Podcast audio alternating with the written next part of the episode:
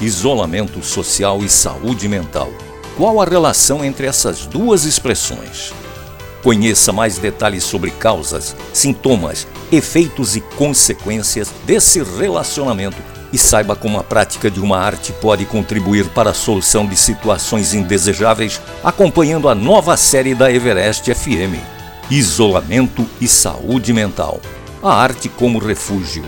Psiquiatras, psicólogos, orientadores educacionais, artistas e pacientes estarão disponibilizando informações e orientações e fazendo seus comentários, dando seus depoimentos sobre o mal do século distúrbios mentais e depressão.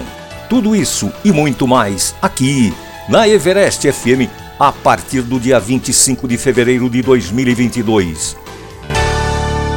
Este projeto foi realizado com o apoio da quinta edição do Programa Municipal de Fomento ao Serviço de Radiodifusão Comunitária para a cidade de São Paulo, Secretaria Municipal da Cultura.